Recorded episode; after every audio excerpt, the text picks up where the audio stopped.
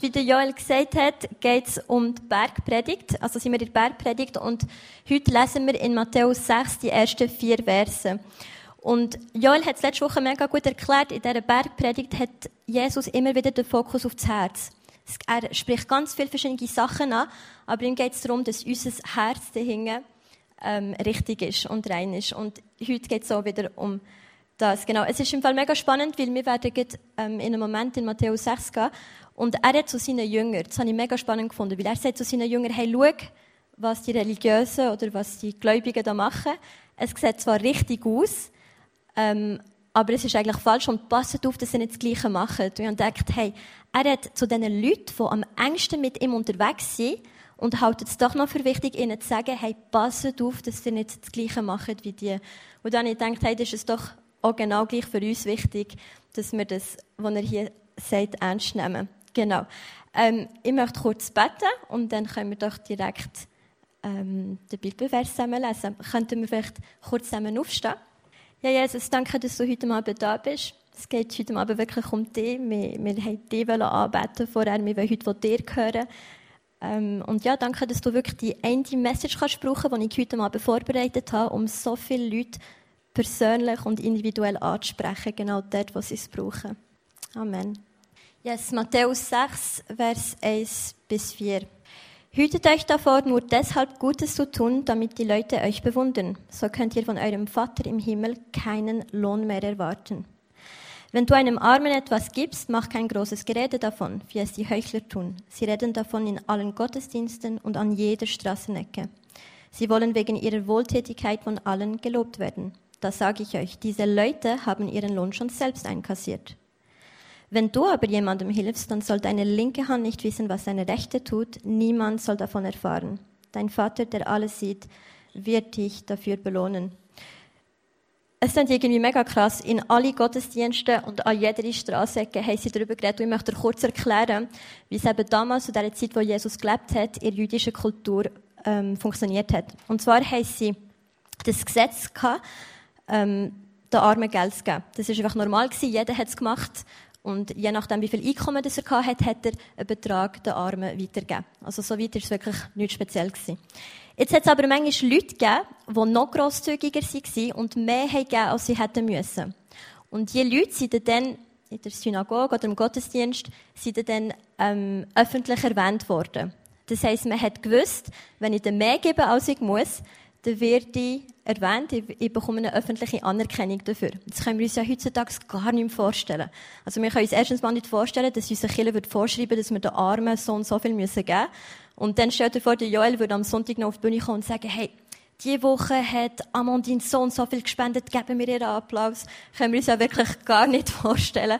Und ist schon gut so. Aber das Problem, das Jesus da beschreibt, kennen wir ja genau gleich. Und wir suchen Anerkennung, machen es einfach auf eine andere Art und Weise. Wir können uns heutzutage so sehr gut selber veröffentlichen, gell, mit den Social Media oder auch sonst in einem Gespräch irgendwie dafür sorgen, dass Leute mitbekommen, dass wir Gutes da haben. Also das Problem ist immer noch das Gleiche, aber vielleicht eine bisschen andere Vorgehensweise. Ich weiß nicht, was dir auffällt, wenn du die Bibelstelle siehst, aber das Erste, was ich gesehen habe, ist, dass es um einen Lohn geht. Dreimal wird Lohn erwähnt. Und wenn ich Lohn höre, dann ja, werde ich ein bisschen aufmerksamer, auch bei jedem Auf ähm, Arbeitsvertrag interessiert es mich natürlich auch immer, wie viel bekomme ich für das, was ich mache. Und auch hier redet Jesus einem Lohn. Und dann habe ich gedacht, was meint er damit? Mega spannend ist, dass im Altgriechischen, genau in dieser Bibelstelle, wird das Wort Mistos gebraucht. Und es ist eben ein neutraler Begriff, der eigentlich nur eben die Bezahlung beschreibt, die man für eine Arbeit bekommt. Neutral im Sinne von, es kann eben positiv sein, also eine Belohnung, weil man gute Arbeit geleistet hat und einen guten Lohn dafür bekommt. Oder negativ, wenn man eben nicht so eine gute Arbeit geleistet hat, dann wäre es eher ein schlechter Lohn oder eine Bestrafung. Und ich finde es noch spannend, weil, ähm, wie wir später werden sehen, es, glaube ich, wirklich die zwei Arten von Lohn, die wir bekommen für das, was wir machen. Und dann habe ich mich gefragt, ja gut, aber wie sieht der Lohn genau aus? Und Joel hat heute Morgen mega gut erklärt, dass wir einerseits wahrscheinlich schon hier auf Erde ähm, einen Lohn bekommen, im Sinne von einem Segen.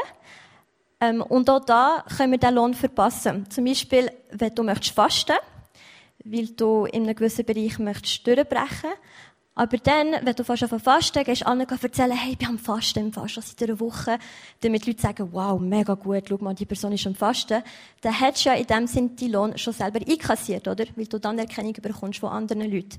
Und dabei hat Gott eigentlich etwas anderes für dich parat gehabt, wenn du dich mehr auf ihn fokussiert hättest und hätte er eben das Sagen, den Durchbruch schenken wo du verpasst hast, weil du dich mehr auf die Leute konzentrierst. Also hier auf Erden gibt es so eine Art von Lohn, was mich aber mega interessiert, ist, dass wir einen Lohn bekommen, wenn wir dann mal vor Gott stehen. Und da lesen wir in Kolosser 3, Worin auch immer eure Arbeit besteht, tut sie mit ganzer Hingabe, denn letztlich dient ihr nicht Menschen, sondern dem Herrn. Ihr könnt sicher sein, dass ihr von ihm einen Lohn bekommt, das Erbe, das er im Himmel für euch bereithält. Darum dient ihm Christus dem Herrn. Denn auch der, der Unrecht tut, wird einen Lohn empfangen den Lohn für, ein, für sein Unrecht. Gott ist ein unbestechlicher Richter. Also da haben wir auch wieder das Prinzip von einem guten Lohn oder einem schlechten Lohn, je nachdem, was für eine Arbeit es man geleistet hat. Und der Lohn, der hier beschrieben wird, ist ein, also hat einen Ewigkeitswert. Wie wir wissen, werden wir ja alle eines Tages vor Gott stehen und müssen Rechenschaft ablegen für das, was wir hier auf Erde gemacht haben. Und ich weiß nicht, wie es dir geht, aber ich bin mega gespannt auf den Lohn, den ich dann bekomme. Genau. Das Zweite, was mir aufgefallen ist, und auf das möchte ich mich heute Abend fokussieren, ist, dass Jesus von drei Leuten redet. Er sagt, hey, du sollst nicht die Anerkennung von Menschen suchen. Eigentlich sollte nicht mal deine linke Hand wissen, was die rechte macht. Also, das ist ein bisschen komisch, aber das schauen wir dann an. Aber nicht, nicht mal du selber sollst eigentlich wissen, was du machst. Und die dritte Person, die er aufzählt, ist Gott. Aber die Vater, die himmlische Vater, der alles sieht, wird dich dafür belohnen. Und ich möchte heute die drei verschiedene Personen, die drei verschiedenen Blicke anschauen, die wir in unserem Leben zulassen. Ähm, wo manchmal kennen wir es ja alle, da fokussieren wir, äh, da schauen wir mega auf die Blicke von Menschen. Und manchmal ähm, geht es einem um das Ego, um das Ich, um darum, was wir von uns halten. Und manchmal, oder das, was gedacht wäre, ist, dass wir unter dem Blick von Gott stehen. Und es ist die Frage, die ich dir heute Abend möchte stellen wenn wir da die drei Perspektiven anschauen, unter welchem Blick stehst du? Welcher Blick ist dir wichtig? Welcher Blick definiert das, was du machst? Genau. Hey, in den 40er Jahren hat es ein mega schlimmes Experiment gegeben, das wir heutzutage zum Glück so nicht mehr durchführen dürfen. Und zwar wollten wir herausfinden, was passiert mit Babys, also mit Neugeborenen, wenn sie das bekommen, was sie brauchen zum Überleben. Also essen, trinken, Windeln wechseln, schlafen, dass sie nicht zu kalt, nicht zu heiß sind, dass alles hygienisch ist und so weiter und so fort. Aber ähm, wir reden nicht mit ihnen. Also sie bekommen keine Aufmerksamkeit von ihm. Und es ist mega, mega schlimm, weil viele Babys sind damals gestorben. Und dann hat man gemerkt, okay, es braucht mehr als nur eben die, die physischen Bedürfnisse, sondern sogar ein Baby braucht es, gesehen zu werden. Und das ist etwas, was wir alle kennen, oder? Es zieht sich durch das ganze Leben durch. Wir brauchen es gesehen werden. Wir brauchen es Anerkennung zu bekommen. Wir brauchen es wissen, hey, ich werde wahrgenommen und ich bekomme eine Response auf das, was ich mache. Und es geht dann immer weiter, oder? Eben, ein Kind zum Beispiel, zuerst kennt es die Blicke der Eltern, oder? Meine Eltern nehmen mich wahr, meine Geschwister, die, meine Grosseltern. Dann geht es in die Schule und merkt, okay, meine Klassenkameraden nehmen mich wahr, sie sehen mich, meine Lehrerin sieht mich. Es wird einfach Kategori also die Blicke kategorisieren. Es gibt gute Blicke. Wenn ich mein Zimmer aufgeräumt habe, bekomme ich einen guten Blick. Aber wenn ich zum Beispiel meine Hausaufgaben nicht gemacht habe, bekomme ich einen schlechten Blick. Also es lernt dort die Blicke zu kategorisieren und sein Handeln dementsprechend anzupassen, weil man ja die guten Blicke will und die schlechten Ende vermeiden. Was es auch lernt, und es ist eben mega spannend, weil das machen wir ja alle auch, es lernt, dass manchmal die Blicke, was es bekommt für die gleiche Handlung, nicht kompatibel sind. Zum Beispiel merkst du, okay, wenn ich in der Schule den Klon spiele, dann werde ich mega gefeiert von meinen Klassenkameraden, sie finden das mega cool, oder? Und sehe mich als Held, aber mein Lehrer, der schaut mich ein bisschen komisch an, hat nicht so Freude an mir.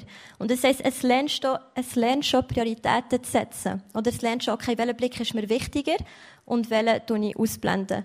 Und so kennen wir es ja alle, gell? Also ich bin mittlerweile bald 30 und habe auch so die Blicke in meinem Leben, die ich zugelassen habe. Gewisse sind immer noch da, wo früher, gewisse sind gegangen, es verändert sich ja immer wieder. Aber es gibt auch die Blicke, die wir in unserem Leben haben, die uns wichtig sind. Wir wollen, dass diese Blicke uns sehen, ähm, zum Beispiel vom Chef oder den Eltern oder wer auch immer, und dass wir die Anerkennung bekommen, die wir brauchen, dass wir gelobt werden, dass sie merken, hey, das, was wir machen, ist gut. Und Jesus sagt eben, hey, das ist nicht das, was denkt war. Klar hat er uns so gemacht, dass wir die Anerkennung brauchen, aber sein Ziel war, dass wir durch die Beziehung mit ihm die Anerkennung bekommen, die wir brauchen, oder? Und da wieder zum Lohn. Er sagt dann weiter im Text, da sage ich euch, diese Leute haben ihren Lohn schon selbst einkassiert. Und eben auch das gibt ja einen positiven Lohn, wenn wir Anerkennung von Menschen bekommen. Das kennen wir ja alle, oder? Hey, ich bin gelobt worden. Oder mein Chef hat gesagt, dass ich mega gut geschafft habe. Mein Partner hat gesagt, dass ich den Haushalt gemacht habe. Es fühlt sich gut an, oder? Die Anerkennung. Aber eigentlich wissen wir doch, dass im Grunde genommen die Belohnung oder der Lohn eher negativ ist. Also eher eine Last ist. Und das heisst natürlich auch, dass man immer diesen Blicken gerecht werden will. Oder dass, dass man weiss, okay, das sind Blicke um und ich will, dass dieser Blick zufrieden ist mit mir. Und wir kennen es alle, wie es ist, wenn wir uns da unter Druck gesetzt fühlen oder wenn wir das Gefühl haben, hey, das habe ich doch so viel gemacht und bekomme nicht mal ein Dankeschön oder die Person hat es nicht mal gesehen. Und das macht ja etwas mit dem. Man ist frustriert oder enttäuscht oder, findet sich, oder fühlt sich unfair behandelt. Ich glaube, Paulus hat es in Galater 1 mega gut erklärt. Er sagt, geht es mir denn um die Zustimmung der Menschen oder geht es mir um Gott? Suche ich etwa Menschen zu gefallen? Wollte ich noch den Menschen gefallen, dann wäre ich kein Knecht Christi. Und das ist ja, vorher habe ich den Konflikt erklärt beim Kind, was sich muss entscheiden muss, dass meine Kameraden mich cool finden oder meine Lehrerin. Und das kennen wir ja auch aus erwachsene Christen. Oder wir merken auch, okay, irgendwie möchte ich, dass die Leute mich richtig anschauen und einen positiven Blick haben, aber gleichzeitig möchte ich auch Jesus gefallen. Und das, was Paulus mega gut beschreibt, vor allem jemand, der es kennt hat, ähm, hoch angesetzt werden, dass es eigentlich nicht aufgeht. Es ist nicht kompatibel. Du kannst nicht einerseits den Menschen gefallen und für sie leben und gleichzeitig erwarten, dass Gott Freude an dir hat oder dir Anerkennung schenkt. Du suchst dir ja die Lohn aus, oder? Oder wertet die Lohn auszahlt.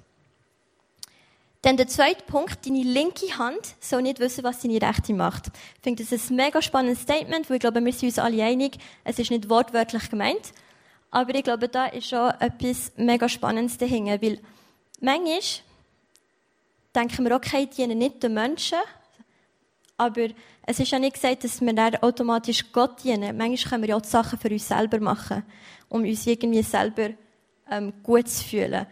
Und wenn ich eben manchmal Outreach und mit Leuten rede, was ich eben gleich nicht selten höre, wenn ich sie dann frage, hey, glaubt ihr an Gott? Dann sagen die Leute gleich noch recht oft, nein, eigentlich bin ich mein eigener Gott. Und das lässt immer etwas bei mir aus. Ich finde, das ist ein mega krasses Statement, oder?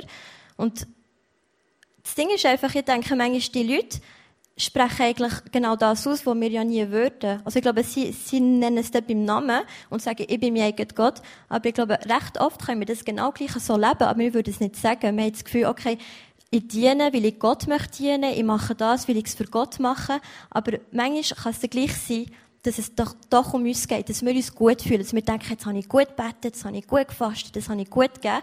Und dann haben wir uns selber dient und gar nicht Gott dient. Und das wäre dann der Positivlohn. Ah, vorher war okay, der Positivlohn, ähm, dass man denkt, mega gut gemacht. Und dann gibt es auch den Negativlohn, wenn man sich selber ähm, dient, wenn es um, um sein Ego geht, ist, ähm, dass man sich ja selber auch unter Druck setzen kann. Und man kann, also das kenne ich mega gut. Die Leute, die mich kennen, wissen, dass ich das manchmal habe, dass sie denken, hey, wenn ich doch ein bisschen mehr beten und ein bisschen regelmäßiger fasten und vielleicht noch regelmäßiger auf die Straße, sonst bin ich gleich schon lange nicht mehr outreachen, dann bin ich eine gute Christin. Dann habe ich es richtig gemacht. Ähm, da bin ich zufrieden. Und das ist auch wieder, da stehe ja unter meinem eigenen Blick. Es geht ja gar nicht mehr darum, dass ich Gott frage, hey Gott, was haltest du von mir? Was möchtest du von mir? Sondern ich möchte selber können zufrieden sein mit mir selber. Und da bin ich ja auch mein, mein also es geht ja nur um mein Ego. Und das, was ich spannend finde, ist, bei dieser Haltung kann es manchmal sogar ein bisschen demütig wirken. Also man kann das Gefühl haben, ja, eigentlich wollte ich es ja nur für Gott richtig machen. Und dabei geht es nur darum, dass du denkst, wenn du deine Liste dann hast, also wenn du deine Checkliste erfüllt hast, dann geht es dir gut, dann kannst du zufrieden sein mit dir selber. Genau, also nimm auch deine linke Hand, so wissen, was deine rechte macht. In Sprüch 16 steht es, auch recht klar, der Mensch hält sein Handeln für richtig, aber der Herr prüft seine Beweggründe. Das ist etwas, was ich mega oft höre, wenn ich, ähm, weiß nicht, ob ihr den Aaron Walter kennt, geht so mit ähm, Umfragen auf die Straße. Und eine Frage, die er hat, ist mega spannend, wo er fragt die Leute oft, wenn du heute würdest sterben, würdest du in den Himmel kommen? Und mega viele Leute sagen, ja, glaube schon. Also eigentlich bin ich ein guter Mensch, ich gebe ja mein Bestes, probiere es ja. Und wir haben doch alle irgendwie das Gefühl, dass unser Handeln etwa richtig ist. Oder wir wissen, okay, wir sind nicht perfekt, aber wir gehen ja meistens davon aus, dass das, was wir machen, richtig ist. Aber wir wissen, dass wenn wir unter dem Blick von Gott stehen, dann stehen wir unter einem Blick, der mehr sieht als wir. Er sieht unsere Herzen, er kennt unsere Beweggründe und oft sind es Sachen, die wir selber gar nicht begreifen. Der, dein Vater, der alles sieht, wird dich dafür belohnen. Das wäre ja das, was Jesus denkt. Er hat es ja wirklich so gemacht, dass wir, die, dass, dass wir eine Sehnsucht haben, gesehen zu werden. Und das finden wir ja bei ihm, wenn wir unter seinem Blick stehen. Und was ich da ein bisschen probiert darzustellen, es ist ja nicht so, als würden da alle anderen Blicke verschwinden. Wir haben immer noch Leute um uns und haben manchmal das Gefühl, ah, aber dem wollte ich es doch auch recht machen. Und das Ego manifestiert sich ja auch immer wieder und will eigentlich den Platz einnehmen, wo Gott gehört. Aber ich glaube, unser Auftrag, unser Job ist wirklich so sehr unter dem Blick von Gott stehen, dass wir einfach das wahrnehmen, was er will und alle Blicke einfach ausblenden können. Und wirklich lernen, hey, okay, das, was ich mache, mache ich für Gott. Das, was er von mir denkt, ist das Richtige. Und mit der Zeit würde alles andere ausblendet werden. Und es ist ja wirklich etwas, was wir immer wieder dürfen machen. Also ich selber merke es, es ist nicht einig, also mit einer Entscheidung gemacht, und ich muss mich immer wieder bewusst dafür entscheiden, dass ich die anderen Blicke ausblende und mich für Gott entscheide, dass ich mein Leben für ihn lebe. Ich habe mich gefragt, wie sieht das eigentlich konkret aus? Weil es klingt mega cool, unter dem Blick von Gott stehen oder für Gott zu leben. Aber wie sieht das eigentlich konkret aus? Und zum Glück gibt es ja jemanden, der das wirklich mega gut vorgelebt hat.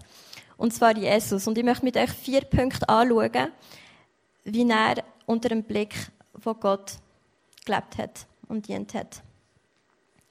Matthäus 3, kennen ja alle die spektakuläre Szene, wo Jesus ist getauft wurde, aus dem Wasser rausgekommen, der Himmel geht auf und der Vater sagt, wow, das ist mein Sohn, an welchem ich wohlgefallen habe. Und das ist eigentlich mega krass, weil zu dem Zeitpunkt hat Jesus ja noch gar nicht geleistet gehabt. Er hat ja noch gar nichts gemacht, das ist erst danach, wo er hat Leute heilen und seine Wunder tun. Und doch hat der Vater Freude an ihm gehabt. Und ich glaube, das ist die Basis von, also auf das hat Jesus aufgebaut, wo er gelebt hat, wo er dient hat, wo er alles gemacht hat, was er gemacht hat. Auf dem Wissen, hey, Gott ist ein guter Gott, mein Vater liebt mich, er sieht mich und er hat Freude an mir. Und ich glaube, wenn wir, wenn wir das verstehen, dann, gehen wir, dann stehen wir auch gerne unter seinem Blick, oder? Und warum würde man sonst unter dem Blick von einem Gott stehen, der nicht Freude an uns hat und der uns selber unter Druck setzt und Erwartungen an uns hat? Aber ich glaube, das, was er wirklich als erstes sagt, bevor wir überhaupt irgendetwas gemacht haben, bevor wir gegeben haben, gefastet haben oder betet haben, ist, dass er wirklich Freude an uns hat. Und dann der zweite Punkt ist, ähm, das wäre Johannes 5. Von sich aus kann der Sohn gar nichts tun, sondern er tut nur das, was er den Vater tun sieht. Was immer der Vater tut, das tut auch der Sohn. Und ich glaube, dadurch, dass er eben gewusst hat, wie fest ihn der Vater liebt und er die intime Beziehung hat zu Gott, zum Vater, hat er auch gewusst, hey, nichts, was er macht, macht er aus sich aus, sondern er braucht den Vater. Und es ist so krass, dass der Sohn Gottes höchstpersönlich gewusst hat, hey, er kann von sich aus gar nichts machen. Alles, was er gemacht hat, hat er gemacht, weil er es beim Vater gesehen hat. Und wie viel mehr sollten wir das auch sagen? Wenn wir geben, wenn wir fasten, wenn wir beten oder was auch immer wir machen, machen wir das dann nicht alles, wie wir es zuerst beim Vater gesehen haben. Oder? Und weil, weil es wirklich ihm er gehört. Und Jesus hat es mega gut vorgelebt. Und dann der dritte Punkt, Lukas 22. Vater, willst du, so nimm diesen Kelch von mir, doch nicht mein, sondern dein Wille geschehe. Und es ist ja der Moment vor der Kreuzigung, wo Jesus mega Angst gehabt hat. Also, wenn jemals jemand Angst gehabt hat, Jesus in dem Moment, oder? Und was ich so krass finde, ist, er hat so das Herz gehabt, wo, hey, ich mache genau das, was mir der Vater sagt. Ich diene genau so, wie er es möchte. Aber die Beziehung war gleich so intim und so echt gewesen, dass sie sich nicht dafür hat müssen schämen, dem Vater zu sagen, hey, eigentlich mache ich gerade nicht. Und wenn es dir recht wäre, würde ich es lieber nicht machen. Aber ich werde gehorsam sein. Und wir kennen es ja alle, manchmal mögen wir gar nicht. Also manchmal, ja, schon nur wenn ich an das Fasten denke, macht es etwas mit mir, weil so lange nicht essen. Und es ist ja, manchmal müssen, also geht es ja darum, dass wir sollen gehorsam sein. Und wir haben nicht unbedingt Lust, vielleicht in dem Moment gut zu tun, in dem Moment Geld zu geben, wenn wir doch selber finanzielle Probleme haben. Aber da braucht es doch wirklich den, Schritt, wo wir sagen, hey, ich mag eigentlich nicht, oder es fällt mir gerade schwer, aber Vater, nicht mein Wille, sondern dein Wille soll geschehen. Und der letzte Punkt, und ich glaube, das fasst mega gut zusammen, ist, dass Jesus ähm, wirklich da, also wirklich gekommen ist zum Dienen. Er hat ja wirklich sein Leben gegeben. Er ist wirklich nur da gewesen, zum Dienen. Und er ist eben, wie gesagt, der Sohn Gottes gewesen und hat gewusst, wer er ist. Hätte wirklich daher kommen und denken, hey, ich habe es im Griff, schauen alle auf mich. Hätte ich genau gleich können versucht sein, die Anerkennung von Menschen zu suchen oder sich selber für besser halten, als er ist. Aber das, was er wirklich gemacht hat, ist einfach nur zu dienen, so wie er es beim Vater gesehen hat. Und wie gesagt, ich glaube, das alles ist wirklich auf das Wissen aufgebaut gewesen, dass er vom Vater geliebt ist, bevor er überhaupt irgendetwas gemacht hat. Und darum, eben meine Frage an dir heute Abend ist, wie geht es deinem Herz? Weil das ist das, was Jesus interessiert hat, oder? Ich meine, mega gut, wenn du gehst, mega gut, wenn du fastest oder betest oder dienst oder egal was du machst, ist natürlich mega gut. Es geht nicht darum, dass die Sachen unwichtig sind. Aber Jesus hat sich immer dafür interessiert, zu sehen, warum wir das machen, was wir machen. Und ich glaube, wenn wir wirklich ja, die Entscheidung treffen unter dem Blick von Gott stehen und zulassen, dass, dass wir selber auf ihn fokussiert sind und dass er darf sagen, wer wir sind. Er darf sagen, was er für, von uns erwartet. Ähm, dann würden langsam die anderen Blicke ähm, verblassen. Und wir würden wirklich nur noch das machen, was wir sehen, den Vater tun. Genau. Ähm, ein Bibelvers habe ich noch, weil, wie gesagt, manchmal können wir uns ja mega täuschen, gell? manchmal haben wir das Gefühl, wir machen das Richtige. Und wenn wir uns so ein bisschen hinterfragen, merken wir, ah, okay, eigentlich hat es gut ausgesehen, aber es war gar nicht gut gewesen. Und Jesus sagt, er hat uns nicht allein zurückgelassen. Er hat uns ja den Heiligen Geist angelassen, unseren Helfer, den Geist der Wahrheit, der uns auch alles zeigt. Und ich glaube, was es auch braucht bei uns, ist einfach die Entscheidung, auch genug demütig sein und zu sagen, hey Gott, tu doch du mein Herz prüfen. Tu doch du mir sagen, wie es bei mir aussieht. Und nicht einfach das Gefühl haben, oh, es ist ja alles gut, es sieht alles gut aus. bei den, bei den ähm, Juden, wie wir vorher gelesen haben, hat auch alles gut ausgesehen. Also, sie waren so diszipliniert und haben die Gesetze so gut eingehalten. Aber was gut ausgesehen hat, ist eigentlich gar nicht so gut gewesen. Genau, hey, ich würde gerne mit dir beten, dass, ähm, dass wir wirklich dafür offene Herzen haben, für das, was Jesus uns möchte zeigen und dass wir uns wirklich dafür dürfen entscheiden, unter den Blick von Gott zu gehen. Also unter den Blick, ähm, wo uns die Anerkennung gibt, die wir ja eigentlich alle suchen und brauchen. Wollen wir ähm, kurz zusammen aufstehen?